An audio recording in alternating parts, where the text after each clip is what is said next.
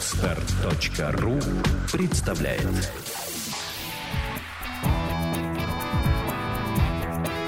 Александра и Андрей Капецки в лучшем психологическом подкасте «Психология, мифы и реальность». Здравствуйте, дорогие друзья. Здравствуйте. Очередное письмо у нас пришло из дождливой Англии, С Туманного Альбиона? с Туманного Альбиона. Будем разбирать письмо. Письмо о семейной жизни, о детях. Давай, Все как всегда. давай. Здравствуйте, Александра. Очень приятно, что можно вам задать вопрос. Спасибо за ваши подкасты. Русский мой второй язык, так что заранее прошу прощения за грамматические ошибки. У меня в семье сложилась неприятная ситуация. До второго ребенка мы с женой никогда не ругались. Жили дружно. Обоих устраивало, как справляемся с повседневным бытом и воспитанием ребенка. После рождения второго ребенка ситуация в корне изменилась. То есть отношение ко мне. Жена ставит детей на первое место и 95% времени проводит с детьми. Со мной куда-либо вдвоем ходить отказывается. Спит в отдельной комнате с младшим ребенком, чтобы ему было комфортнее. Уже последние три года. И почти каждый день пилит меня, как я недостаточно провожу времени с детьми. Меньше занимаюсь бытом и считает, что устает больше меня, и это нечестно. Мне кажется, что все это связано с новыми ожиданиями, которые у моей жены появились после рождения второго ребенка. У меня ожидания к ней остались прежними, я и на конфликт не иду. Чем больше я стараюсь, тем больше требований. Кстати, я по жизни очень спокойный человек, ставлю в свое внутреннее чувство спокойствия впереди всего и всех, всех остальных. Если есть переживания, то они угасают в течение дня. Наверное, это эгоизм. Жену это бесит, не знаю, что с этим делать или не делать. Хотелось бы услышать ваше мнение. Спасибо заранее. Дальше идет имя человека. Не буду его называть. Вот такая вот ситуевина, как говорили мои бабушки с дедушкой. Ну что ж, ситуация действительно типичная. Нам еще пока не приходило жалоб в письменной форме на такую проблему. И я думаю, что ее действительно стоит разобрать, потому что, как мы видим, не только в российских семьях, но и далеко за ее пределами возникают подобные сложности. Ну, давай начнем, как обычно, с того, а, что ты выскажешь свое мнение. Тебе знакома эта ситуация? Наверняка вокруг тебя такое происходило. Да, мне знакома такая ситуация. Происходит она по разным причинам. Где-то себя люди неправильно оценивают, можно так сказать.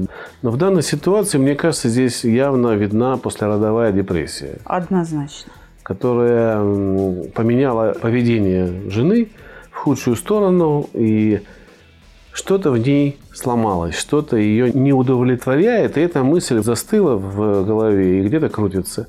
Потому что, судя по тому, что описывает мужчина, он, в принципе, заботится о семье, работает достаточно много. И, наверное, даже больше, чем среднестатистический человек ввиду ситуации уделяет времени детям. Поэтому в его поведении я не вижу причины. И очень хорошо, что человек хочет разобраться в этом вопросе. Мне кажется, это достойный мужчина и заслуживает похвалы. Хотя, э, конечно, мы не можем ругать и женщину, не зная, что привело к этой послеродовой депрессии и почему так сложилось. Но, видимо, какие-то ожидания, не, не- он правильно здесь прямо очень правильно ощущает, что ожидания ее где-то не реализованы. Вот если бы мы знали, что она ожидает, возможно, более подробно я смог бы ответить. Сейчас я не могу сказать что-то очень четкое. Совершенно верно. Ожидания женщины остались за кадром. И поэтому ни мы, ни мужчина не распознает их. И поэтому действительно источник загадочен. Он в тени остается. Но совершенно очевидно, что парень прав, что все дело в ожиданиях. И я абсолютно согласна с тобой, Андрей. Налицо послеродовая депрессия, затянувшаяся. Самая главная беда в этой ситуации в том, что ни мужчина этого не осознает, ни женщина. Женщина не осознает, что она находится в состоянии, когда ей нужна помощь. Что дело не в том, что мужик был сначала хороший, а после рождения второго ребенка испортился, а в том, что она не может выйти из э, состояния бесконечного недовольства своей жизнью и своим мужчиной. В общем-то, в этом смысле я тоже поддержу тебя. Ей простительно. Депрессия, она на то и депрессия, что человек ее не осознает. А вот ему стоило бы бить тревогу гораздо раньше, чем спустя три года. Потому что уже поведение и состояние закрепилось, мало того, оно развилось, и оно вполне себе устойчиво. Эта ситуация, я думаю, знакома очень многим людям, очень многим семьям. И мне очень хочется, чтобы жены обратили внимание на свое поведение сейчас. И, естественно, те, кто нас слушает. Потому что семейная лодка может дать крен и даже перевернуться, если жена меняет правила игры и ценности без предупреждения. По умолчанию, я бы так сказала. И самое страшное – что в этот момент а, жены верят в свою правоту, потому что для них то, как они воспринимают ситуацию, это их реальность.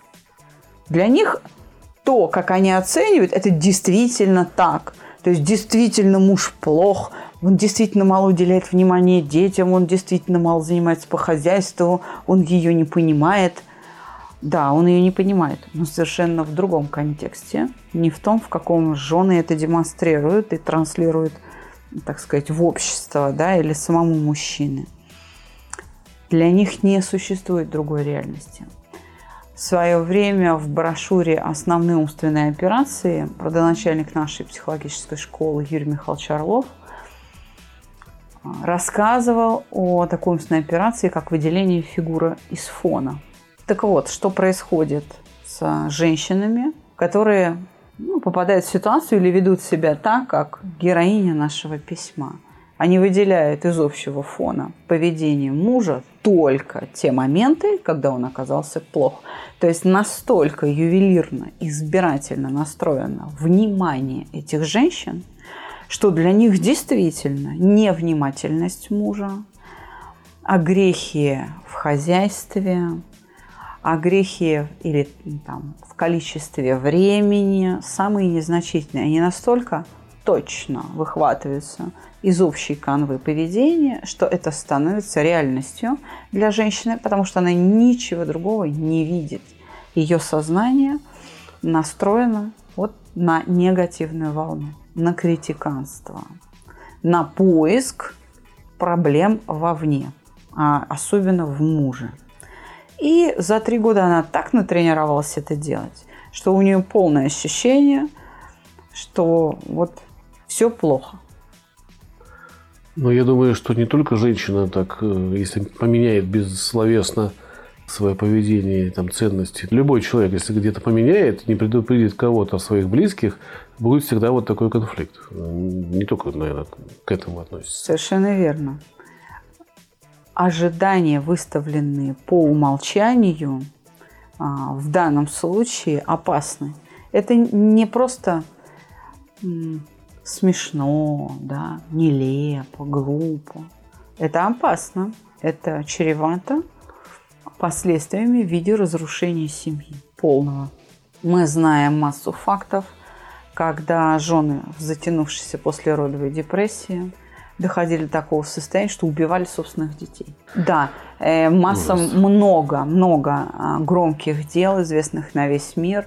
Особенно это придается огласке в Соединенных Штатах Америки, когда убивали по 5-6 по детей просто со словами «я устала», а потом сама же вызывала полицию и говорила «я убила всех там своих детей». Прям планомерно, в общем, в одной ванной и так далее. Вот в таком состоянии жен находятся – чтобы в такую ситуацию не попадать, как раз и нужен муж, который не просто, ну так скажем, не дает женщине повода для ссор, для конфликтов, обходя обострение ситуации, как, допустим, герой сегодняшнего письма, а нужно некоторый уровень знаний у мужчин, что когда есть вот такие признаки, нужно обращаться к специалисту, что проблема гораздо хуже, и сложнее, и труднее в решении, чем просто «моя жена стала капризной». Это не так. А можно ли распознать э, ожидания жены не зная их. Вы слушаете подкаст «Психология. Мифы и реальность». Телефон проекта «Плюс 7 495 2013 511». Звоните. Консультации бесплатные. Конечно, нельзя. Но я об этом как раз и говорю. О том, что женщина создает проблему, не понимая это. Для того и нужна вторая половина, у которой есть глаза и уши, которая в сохранном а, состоянии психическом находится, которая может помочь человеку увидеть это, разговорить ее и сказать, так, я понял, я что-то делаю не так, видимо, ты думала о чем-то, ну, послушай, может быть, я там дурак и так далее, ну, как-то принять эту виноватую позицию, да, да, это не так, ты не виноват, но лучше с этим согласиться, чтобы человек в состоянии был высказать претензии. В этих претензиях будут слышны ожидания. Тогда можно будет выявить источник депрессии, что там у нее не сбылось, как она это оценивает. И в постоянных, откровенных, спокойных, многократных разговорах перенаправлять поведение женщины, а не просто постоянно исполнять ее просьбы чтобы обойти конфликт. Этого недостаточно, потому что постоянное исполнение просьб, а, уход от конфликта – это, конечно, благое дело, но это выполняет роль потакания слабостям человека, и это подкрепляет и развивает депрессивное состояние жены. То есть это не решает проблему, а усугубляет Да, Абсолютно. Я не призываю сейчас идти на конфликт. Я говорю как раз о другом. Я говорю о том, что нужно обходить конфликты другим способом. Видишь ли, в чем дело? В такую ситуацию попадают семьи или пары, в которых недостаточно искренности между собой. Когда они не могут вот это сокровенное обсудить и доверить это мужу или жене – и отсюда возникает такое недопонимание. Но вот э, в силу письма, насколько я понимаю по слову, человек очень интеллигентен и считает, что лезть в чужую жизнь, узнавать что-то, ковыряться в ней – это плохо.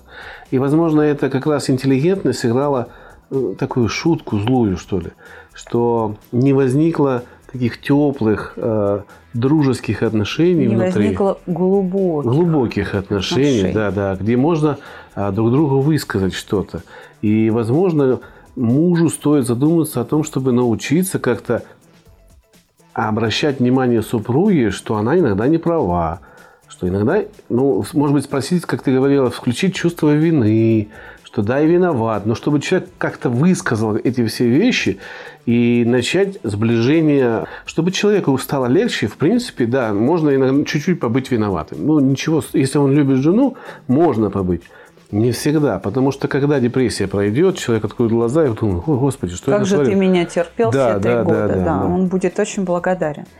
Основной задачей близкого человека, в данном случае мужа, если ваша женщина – после первых, может быть, родов, может быть, после третьих, впала в депрессию после родовую, состоять должна в том, чтобы направить ее сознание на переоценку себя, чтобы она немножко увидела, как она мыслит.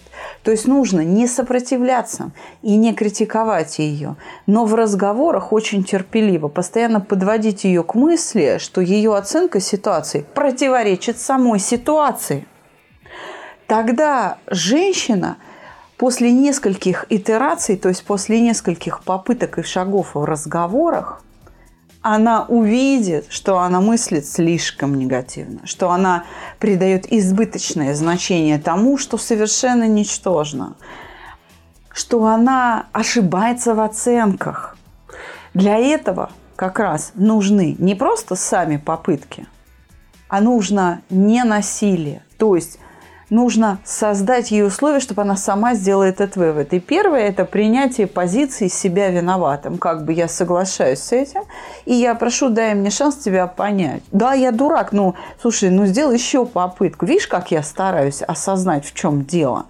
Расспросить человека. И второе – очень важно, я еще раз верну а, наших слушателей к мысли, что такое возможно. Вот такая домашняя психотерапия, да, любящего сердца, она возможна только при глубоких искренних отношениях. А об искренности у нас с тобой было даже несколько выпусков. Так что предлагаю вернуться к теме искренности и освоить эту форму поведения. Это очень ценно. Женщина натренировала свое поведение, что у нее чувство обиды включается, ну, малейшей, я так чувствую, ситуации, которая ее не устраивает. И она наказывает мужа тем, что с ним не проводит время, спит отдельно, это как наказание. Да. Вот я так ощущаю. Он именно. об этом не пишет, но это вот выглядит именно таким образом. И я чувствую, что и человек тоже в обиде находится, он, он понимает, что что-то не так происходит, ему это обидно, но он хочет разобраться. И благо, что у него есть силы на это, потому что находиться три года в этом чувстве вины и в чувстве обиды, это очень тяжело. И не упасть в кризис, как его супруга упала, это очень тяжело. Это очень хорошая психика этого очень мужчины. многие мужчины, находясь в таком хроническом напряжении чувства вины, просто разводятся, они просто рубят концы. Это еще даже, я бы сказала, лучший выход из ситуации, потому что есть и ну, такое же большое количество мужчин, которые заводят любовниц отношений на стороне, потому что там нет проблем. Потому что у них не хватает интеллекта или жизненного опыта или просто недостаточно развит уровень сознания, чтобы понять, что жена нуждается в помощи, а не в критике и осуждении. Я бы хотел обратить внимание и женщин на свое поведение. Они же думают, что так можно вести и так нужно вести, потому что я же родила сына, я была беременна, я ходила, я столько испытаний, и я могу теперь все. Это неправильно. Ваши ожидания, которые в голове сложились, что вам весь мир теперь должен за то, что вы такие трудности прошли, это не всегда так. Рождение ребенка второго, третьего, пятого – это все-таки не тот подвиг, ради которого весь мир должен быть у ваших ног. Это совершенно нормальная состояние женщины, и это ее естественная функция, природная функция. Поэтому, если вы с ней не справляетесь, обратитесь как минимум к врачу. Если у вас на это сил нет, как минимум идите к терапевту. Вам назначат, может быть, там витамины, а, помогут разобраться с режимом жизни. Если у вас сложности с восстановлением, потому что ребенок по ночам не спит, значит, обратитесь к педиатру. Тогда повышайте уровень здоровья ребенка, чтобы не впадать в депрессию от переутомления. Вы ухаживаете за больным ребенком не стоит преувеличивать. Это совершенно естественно и нормально. Женщина может справиться там и с четырьмя, с семью детьми. Ей главное не мешать в этом, при условии, что она любит своих детей. Потому что, как говорят на Руси, своя ноша не тянет. Как ему подобраться к переживаниям жены, как достучаться? Ты уже сказала, что нужно обращать внимание, принять, сделать себя виноватым на какое-то время, то есть подыграть ей в этом плане. Но три года – это сильно тренированное чувство. Да. Справится ли мужчина без помощи сторонней? Не с первого раза. Не с первого раза. Конечно. То есть нужно не пугаться первых неудач, каких-то скандалов, скорее да. всего, да? И а... даже это будут не скандалы, это будут слезы отчаяния, угу. скорее всего. Как ты меня, как можно это не понимать?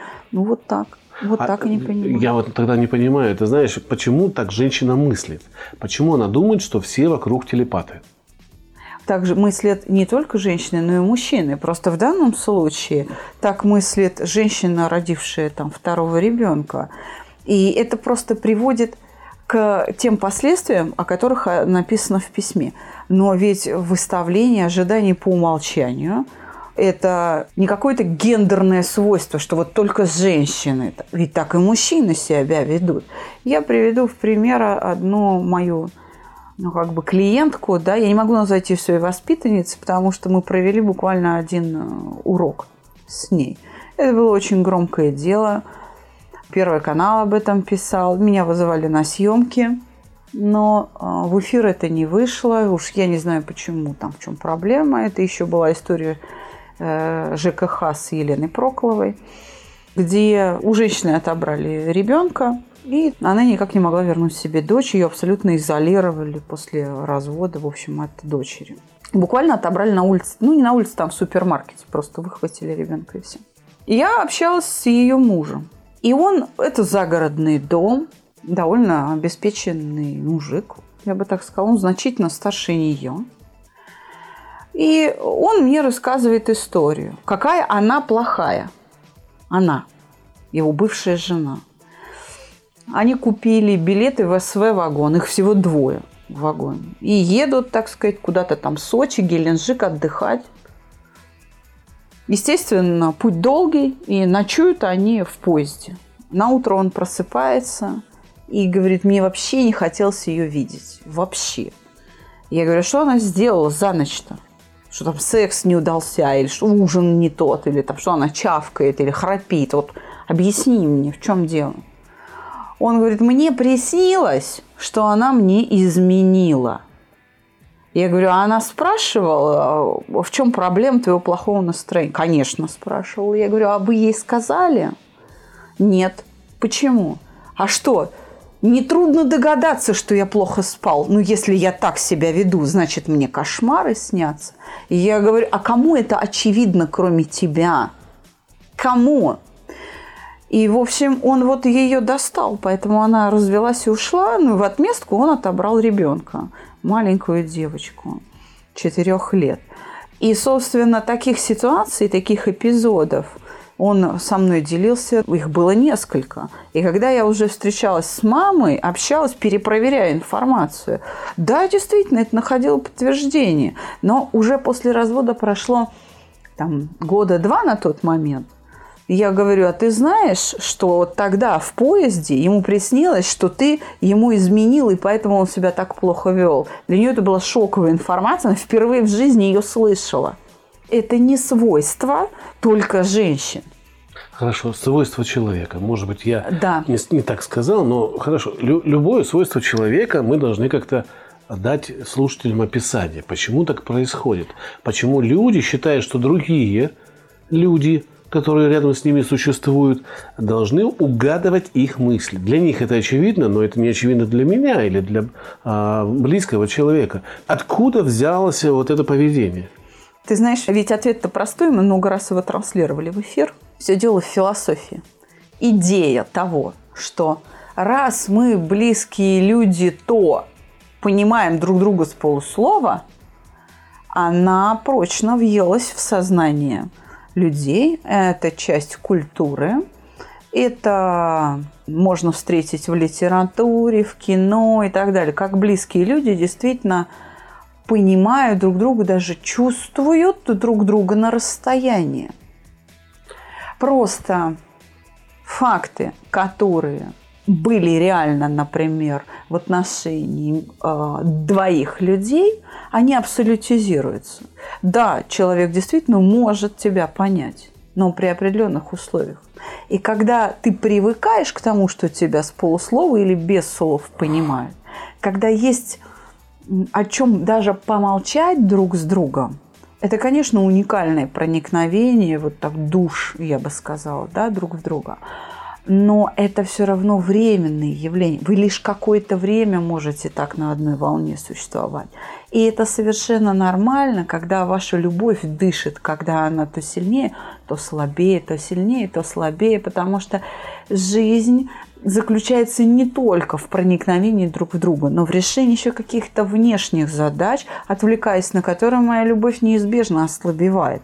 Но решая эти внешние задачи, не знаю, болезнь родителей, допустим, да, или какие-то сложности, может быть, политического характера, мы оказались в мясорубке в социальной, да, они не исключают самого факта любви, даже если она уменьшилась. Просто перенаправляется мое внимание на то, что сейчас необходимо. Более того, это правильно. Вы слушаете подкаст «Психология. Мифы и реальность». Телефон проекта «Плюс 7 495 2013 511». Звоните. Консультации бесплатные. Абсурдно сидеть всю жизнь рядом друг с другом, держаться за ручки, смотреть в глаза и вздыхать. Жизнь не только из этого состоит. И часто удовольствие от любви, от вот этого взаимного проникновения с каждым следующим моментом будет ярче, если между моментами есть какое-то отвлечение. Тогда любовь будет не завариваться в собственном соку и прокисать тем самым, вырождаясь, а она будет развиваться, потому что постоянно будет пополняться какими-то внешними новыми впечатлениями каждого участника, взятыми за бортом отношений, то есть в самой жизни. То, что ты сейчас рассказала, это похоже на поведение людей, которые насмотрелись таблоидов, да? ну, если так очень грубо сравнивать. То есть книги, кино. Это такой образ, когда ты меня должен понимать. Вот если мы вместе, то мы должны друг друга понимать полуслова. Но при этом люди забывают, что единица обладает этим э, свойством, именно когда у них глубокие чувства. Должны и могут не одно и Конечно. то же. Конечно. И если в вашей семье кто-то говорит, что вы меня не понимаете там, или не чувствуете, значит, у вас любви особой-то нету. Или она переживает кризис. И надо обратить человека другого, с кем вы живете, на внимание на то, что я не могу тебя понять, объясни мне. Вот в такой простой, спокойной форме. И это должно сработать на, на десятом разу, как говорится. Да, ну у кого-то на пятом, а у кого-то и на двадцать пятом. Все зависит от э, как бы вашего терпения и точности задаваемых вопросов, так скажем, вашему оппоненту, того, кого вы пытаетесь вывести из этого депрессивного состояния. Я хочу обратить внимание наших слушателей вот еще на что. На то, что ровно такое же состояние – испытывают подростки в пубертатном периоде. И именно отсюда подростковые детские суициды. В приличных семьях, в хорошо воспитанных, культурных семьях, не у алкоголиков. Случаются вот такие беды, когда полная потеря взаимопонимания с ребенком, суицид, уход в бродяжничество и еще что-нибудь, какая-нибудь гадость. Только потому, что родителям не приходит в голову, что ребенок уединился – по причине того, что у него в голове да, закрепился какой-то патогенный мыслительный процесс. Это относит к тому, что ой, это все телевизор, ой, это все там э, дурные знания, это все чушь, это все там сам, сами гормоны, это просто сам возраст виноват. Нет – это виновато ваше невнимательное отношение к ребенку. У него закрепилась какая-то мысль, а вы пропустили. У вас не было управляющего воздействия. Это абсолютно справедливо. Еще раз, что про жену, у нее послеродовая депрессия, что про ребенка, у ребенка не сбылись какие-то очень важные ожидания. Э, здесь мы перейдем к обещаниям. Многие люди дают обещания и не сдерживают их. И забывают о них. И, допустим, когда жена или ребенок попросил какую-то вещь, там, сказали, да, я тебе куплю. И забыли. Или событие, да, мы поедем, да, да, да мы да, сделаем да. это. А это не произошло. Раз, не произошло, два. И человек начинает отдаляться, потому что то, что вы говорите, лишь бы отстали от вас, приводит к такому поведению. И Оно вполне... приводит к ощущению ненужности. Да. И, возможно, мужчине нужно вспомнить. Может быть, он что-то обещал. Есть еще один нюанс, на который стоит обращать внимание, чтобы не попадать в такие ситуации. Я не думаю, что он что-то обещал и не выполнил, но, скорее всего, это было на самом деле примерно так ты понимаешь, говорила она ему, что вот когда родится второй ребенок, будет то-то, то-то. Он сказал, да, понимаю, но понимание у них было отличным. Он не перепроверил, что он понимает то, что понимает она. Это нельзя назвать глупостью или слепостью. Это просто разница жизненных позиций, потому что мужчина и женщина в данном случае выполняют разные функции. Здесь просто нужно ну, чуть-чуть терпения и чуть больше любопытства – надо эти вещи проверять. Периодически мы так друг к другу привыкаем, что начинаем выставлять друг другу ожидания по умолчанию. И поэтому даже крепко любящие друг друга семьи, они периодически конфликтуют. Периодически, все равно там раз в 3-4 года, раз какая-то сложность во взаимопонимании возникла. Почему? А накопились привычки строить ожидания – не перепроверяя их. Поэтому, если у вас вдруг что-то натянулось при всей вашей любви, на самом деле это хорошо. Это возможность еще улучшить отношения, еще раз перепроверить, еще раз что-то проговорить. И я думаю, что сегодняшний выпуск, он будет полезен не только автору письма. Я считаю, что автор этого письма достоин такой серьезной похвалы. Мы должны его сейчас поставить в пример многим мужчинам, что он не сдается, он пытается это решать. Причем письмо написано с глубочайшим уважением к жене, которая, как он считает, и по факту, она не права.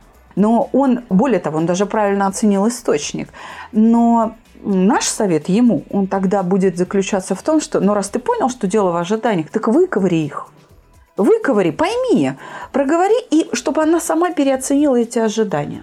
Я предлагаю ему начать с признания любви. Однозначно. Как давно он признавался в любви своей женщине? И надо начать с этого. Потом нужно признать, что я виноват, потому что я не понимаю. Это нормальное признание вины, и вы действительно не понимаете, в чем дело. В-третьих, нужно обратить внимание, что мне плохо от того, что я не понимаю. От того, что тебе плохо. Да, от того, что тебе плохо, от того, что я не могу понять, что, как сделать тебе лучше. То есть нужно обращаться через чувства, через женщины, они очень эмпатичны, они сопереживают. А, если вы Тем обрати- более женщин, у которых есть дети. Да, они, э, если вы обратите внимание на э, свои переживания прямо, это откроет новую дверцу, и мне кажется, вы сможете наладить свои отношения. Он однозначно справится с этой ситуацией, потому что в действительности этот человек очень хорошо понимает свою жену. Он очень хорошо понимает. У него, может быть, чуть-чуть не хватает знаний, как действовать, что делать. Ну, их можно взять в литературе по андрогогике, если он э, более или менее, а он очень хорошо, на мой взгляд, э, написал по-русски и понимает по-русски, то у того же профессора Теслинова Андрея Георгиевича, нашего эксперта, специалиста по концептуальному мышлению, есть книги по андрогогике, можно связаться с ним здесь, в Москве, заказать эту книгу, ему отправят почтой и воспользоваться знаниями по андрогогике. Что такое андрогогика? Это наука о воспитании взрослых. Как говорит Теслинов, взрослые – это исписанные листы. И для того, чтобы взрослого перевоспитывать, взрослый человек должен сам что-то вычеркнуть из своего опыта. Это то, что я называю переосмыслить. Вот у нас есть тетрадь 98 листов, но она такая, знаете, с клапанами, которая открывается, и можно листы вынимать. Больше 98 листов не влезет в нее. И чтобы что-то в человека э, новое Вложить. вложить, нужно парочку листов, открыть клапан, вытащить, туда вставить новые листы и начать записывать на них что-то, какое-то знание.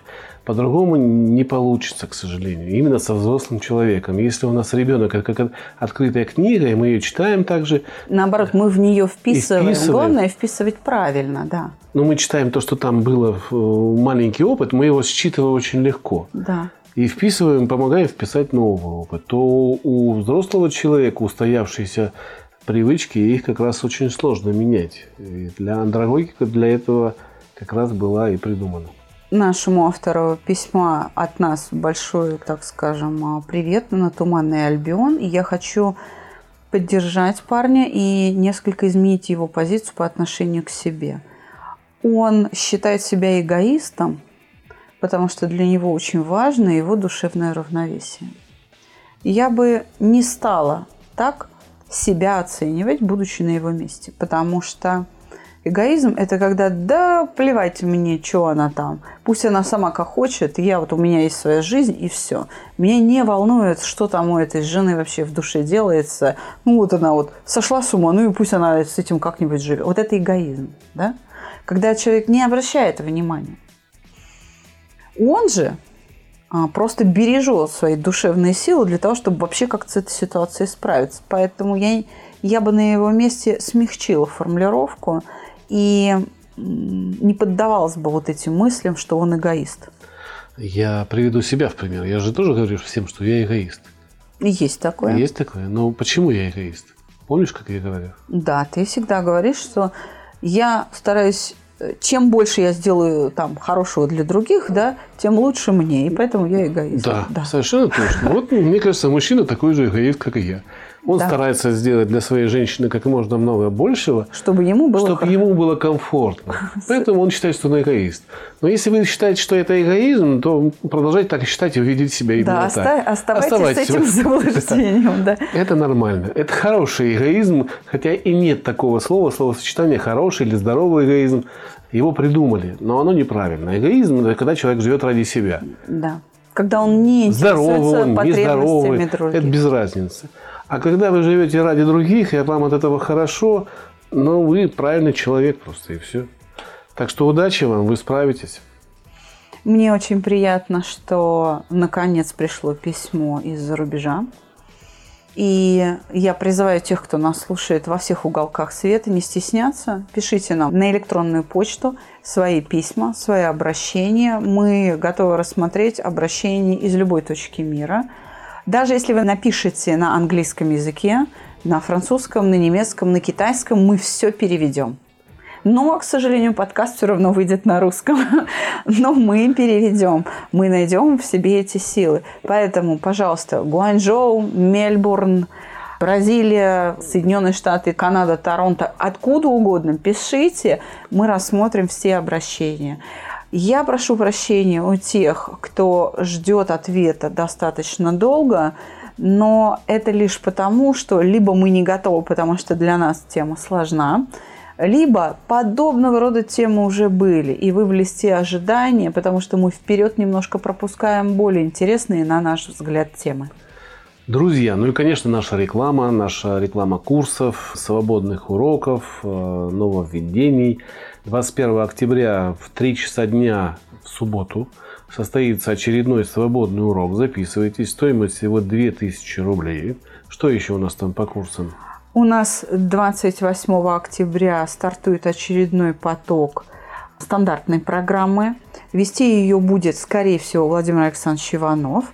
А, но мы оставляем за собой право замены тренера по нашим, так скажем, техническим причинам, потому что расписание наше уплотняется – мы занимаемся сейчас проведением в том числе научных исследований, поэтому группы на проекте «Чувство покоя» будут запускаться по одному курсу в месяц.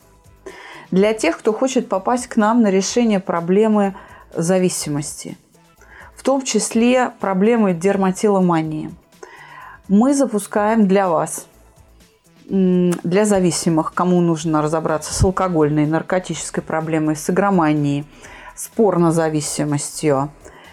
Интенсивный, да, интенсивный курс в группе. Группы небольшие, как правило, 4, 5, 6 человек. Они высокоэффективные.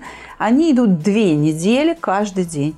Ближайший поток 6 ноября. С выходным, по-моему, да? С одним выходным днем 12 занятий с понедельника по субботу. Они идут утром с 11 до 2. Пожалуйста, присылайте свои заявки. Там уже есть 4 человека, поэтому еще 2 места, максимум 3 седьмого человека мы еще примем. А, лучше делать это заранее особенно для тех, кто живет в регионах. И последняя новость. Вы знаете, мы решили ввести для а, всех желающих, неважно, из регионов или для москвичей, интенсивный курс выходного дня. Занятия будут идти пятницу, субботу, воскресенье каждый день по 6 часов с перерывом на обед – мы разбираем чувство покоя и две эмоции. Потом люди тренируют навык. И если вы хотите продолжить и разобраться еще с двумя-тремя эмоциями, то это будет через месяц. Просто темы мы поменяем. Также будет пятница, суббота, воскресенье. 10 тысяч рублей – все удовольствие. И первую такую интенсивную программу мы проведем для вас 10, 11, 12 ноября. Я так понял, мини-группы у нас будут теперь только в новом году, да, твои? Не совсем так. Расширенный курс в мини-группах по саногенному мышлению будет сейчас вести Владимир Александрович Иванов. Я на прием вернусь только после новогодних праздников. В лучшем случае ко мне можно будет попасть только на индивидуальный курс, если вам нужно попасть ко мне до Нового года. Телефон проекта плюс 7 495 2013 511. Звоните. Консультации бесплатные.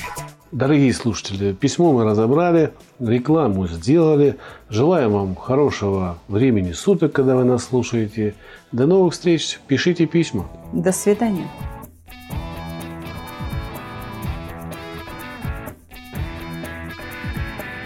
Психология, мифы и реальность. Слушайте каждый понедельник и четверг.